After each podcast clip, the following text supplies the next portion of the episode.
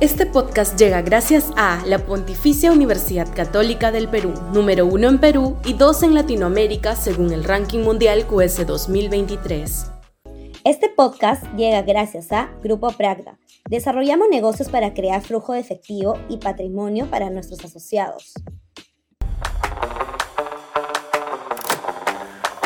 2026, mayoría o muerte. Sudaca, Perú. Buen periodismo.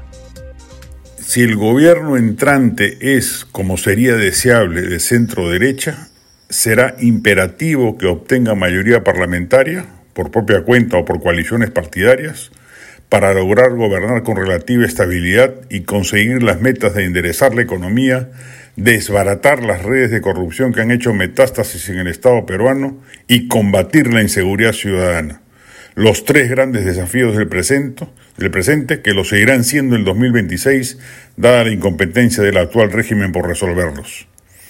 Si el 2001 Toledo no se hubiera aliado al Frente Independiente Moralizador de Fernando Olivera y el 2006 Alan García a Unidad Nacional de Lourdes Flores y al Fujimorismo, obteniendo así mayoría congresal, no se hubieran plasmado los dos gobiernos más exitosos de los últimos lustros.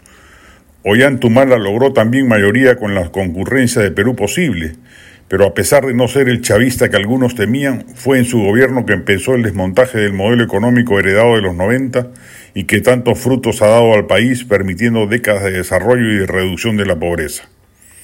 De hecho, quien asuma las riendas del poder el 2026 tendrá que labrar una múltiple coalición partidaria, considerando la perspectiva de que hay una veintena de candidaturas del mismo perfil ideológico, muchas de las cuales colocarán alguna cuota parlamentaria pero bajo los antecedentes funestos de lo que sucedió en 2016, con la caínita actuación política del Fujimorismo socavando al gobierno de Pedro Pablo Kuczynski, lo ideal sería que quien descolle como potencial presidente no descuide una tarea esencial.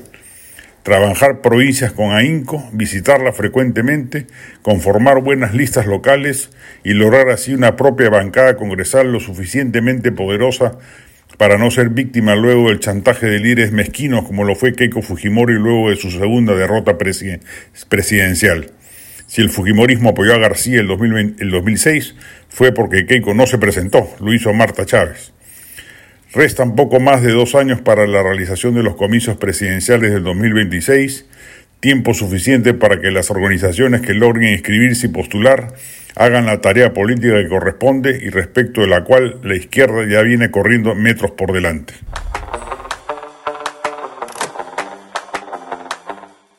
Este podcast llega gracias a la Pontificia Universidad Católica del Perú, número uno en Perú y dos en Latinoamérica según el ranking mundial QS 2023. Este podcast llega gracias a Grupo Pragda.